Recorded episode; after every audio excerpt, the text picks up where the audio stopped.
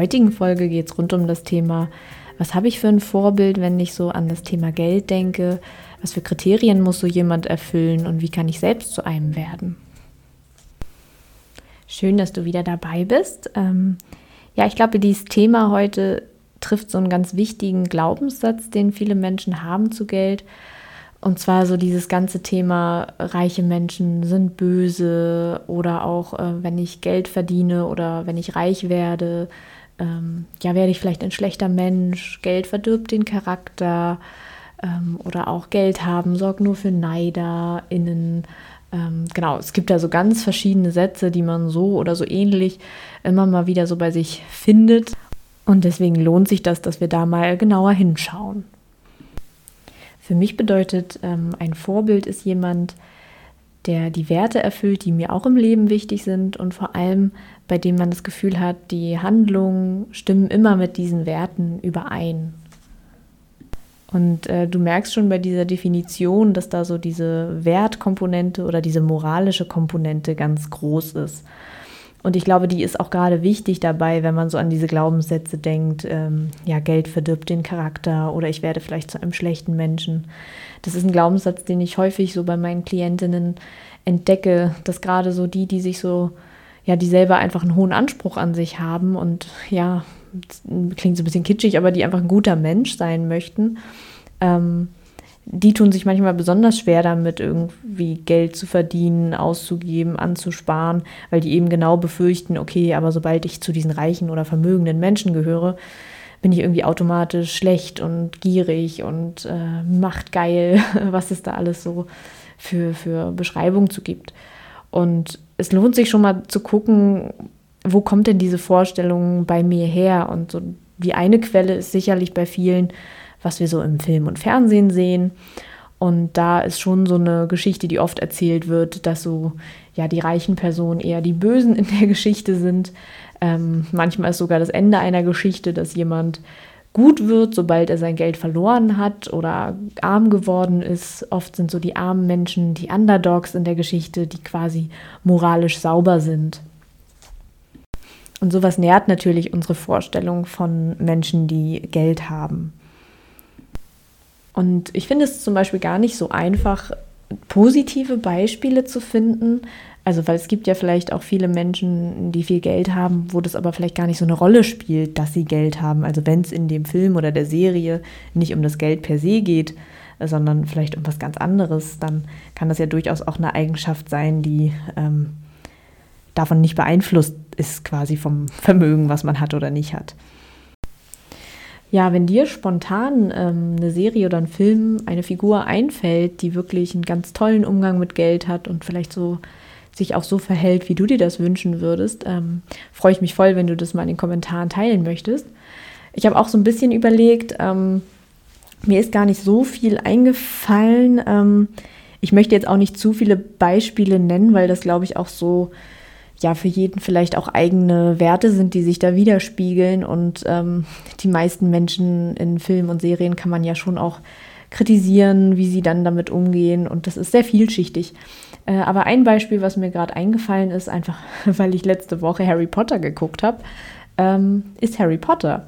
Weil da wird ja relativ am Anfang schon deutlich, dass der sehr viel Geld in seinem Verlies hat und ähm, ja, eigentlich sich alles leisten kann. Und man merkt doch in, also zumindest für mich war das so recht offensichtlich, dass der Lebensstil von Harry Potter aber trotzdem eigentlich eher sehr bescheiden ist und ähm, ja, eher sehr großzügig ist. Und äh, ich weiß jetzt nicht, ob ich hier Potter-Fans in meinem, bei meinem Podcast-HörerInnen dabei habe, aber das ist ja ein Mensch, den man ähm, moralisch gesehen ja eher für einen, einen Menschen, glaube ich, halten würde, der sich sehr für Gerechtigkeit einsetzt und ähm, ja sogar sehr selbstaufopfernd ist und das Gegenteil vielleicht von geizig, gierig oder machthungrig.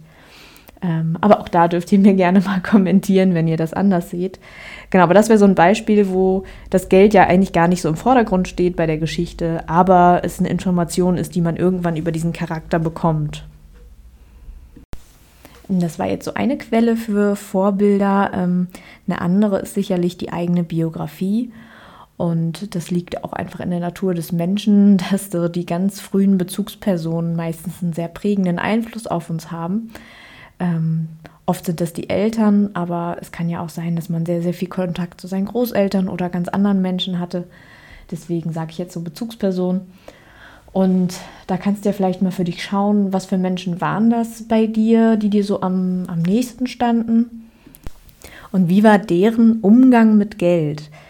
Ähm, das kann einmal sein, wie haben die über Geld gesprochen? Wenn du mal so zurückdenkst, äh, gibt es da irgendwelche Situationen oder Sätze, die dir einfallen, die du mal so gehört hast? Oder ja, wie war so dieser Umgang mit Geld, ähm, den du beobachten konntest? Ähm, wer hat sich um Rechnungen gekümmert oder wer hat bezahlt im Restaurant?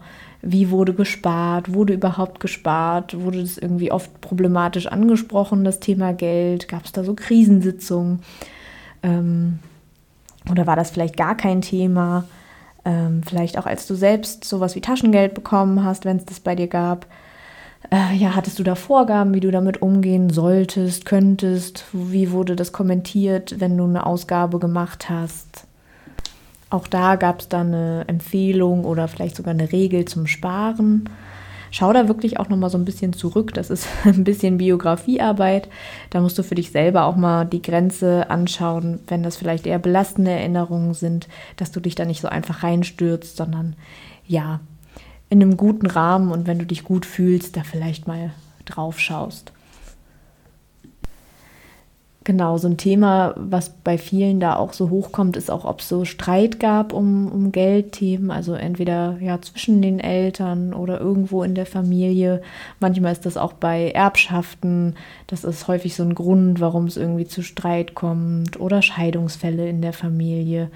Ähm, ja, guck dir das einfach nochmal an was da vielleicht für Glaubenssätze, Überzeugungen da waren und inwieweit du die vielleicht für dein Leben auch ähm, ja, für wahr hältst oder sie bisher immer so mit angenommen hast. Und in diesem Schritt geht es noch gar nicht so darum zu gucken, äh, ist das gut oder schlecht, sondern wirklich erstmal nur so wahrnehmen und erkennen, ähm, wie war es bisher, wie hat sich das so gestaltet. Und dann kannst du dir auch mal konkret die Frage stellen, ähm, wer in meiner Familie oder von meinen früheren Bezugspersonen war denn ein gutes Vorbild für Geld? Fällt mir da jemand ein? Warum war der Mensch ein gutes Vorbild? Und falls dir keiner einfällt, was auch völlig okay ist, kannst du ja mal überlegen, welche Eigenschaften so jemand erfüllen müsste, damit es für dich ein gutes Vorbild bezüglich Geld ist.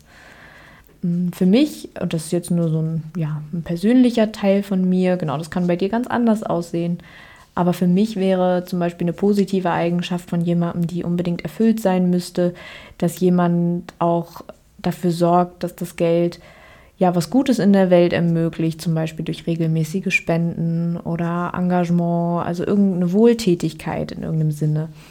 Ähm, das muss nicht unbedingt Geld sein, es kann natürlich auch jemand quasi aktiv selber helfen, im ehrenamtlich oder Freiwilligendienst.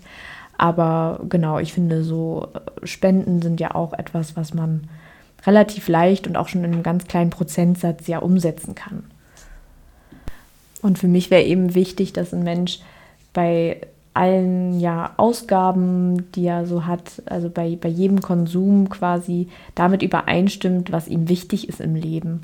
Und ähm, ich glaube, dabei ist jetzt nicht so wichtig, dass das immer, immer super konsequent ist, aber dass zumindest zum Großteil man sich daran orientiert, ähm, ja, was einem wichtig ist. Also wenn das irgendwie Nachhaltigkeit oder Umweltbewusstsein zum Beispiel ist, dass man dann nicht einfach blind super viel Schrott kauft, der irgendwie billig hergestellt ist und nicht so den besten CO2-Fußabdruck hat und vielleicht auch gar nicht gebraucht wird und irgendwie bald wieder wegkommt. Ähm, genau, aber gerade bei dem Thema finde ich eben auch wichtig, dass man da nicht zu streng mit sich und auch nicht mit anderen ist, sondern das ist immer ein Prozess und man ist da, glaube ich, immer so am Annähern an seine eigenen Vorstellungen und macht da immer wieder einen Schritt drauf zu, wie man sich das optimal vorstellt.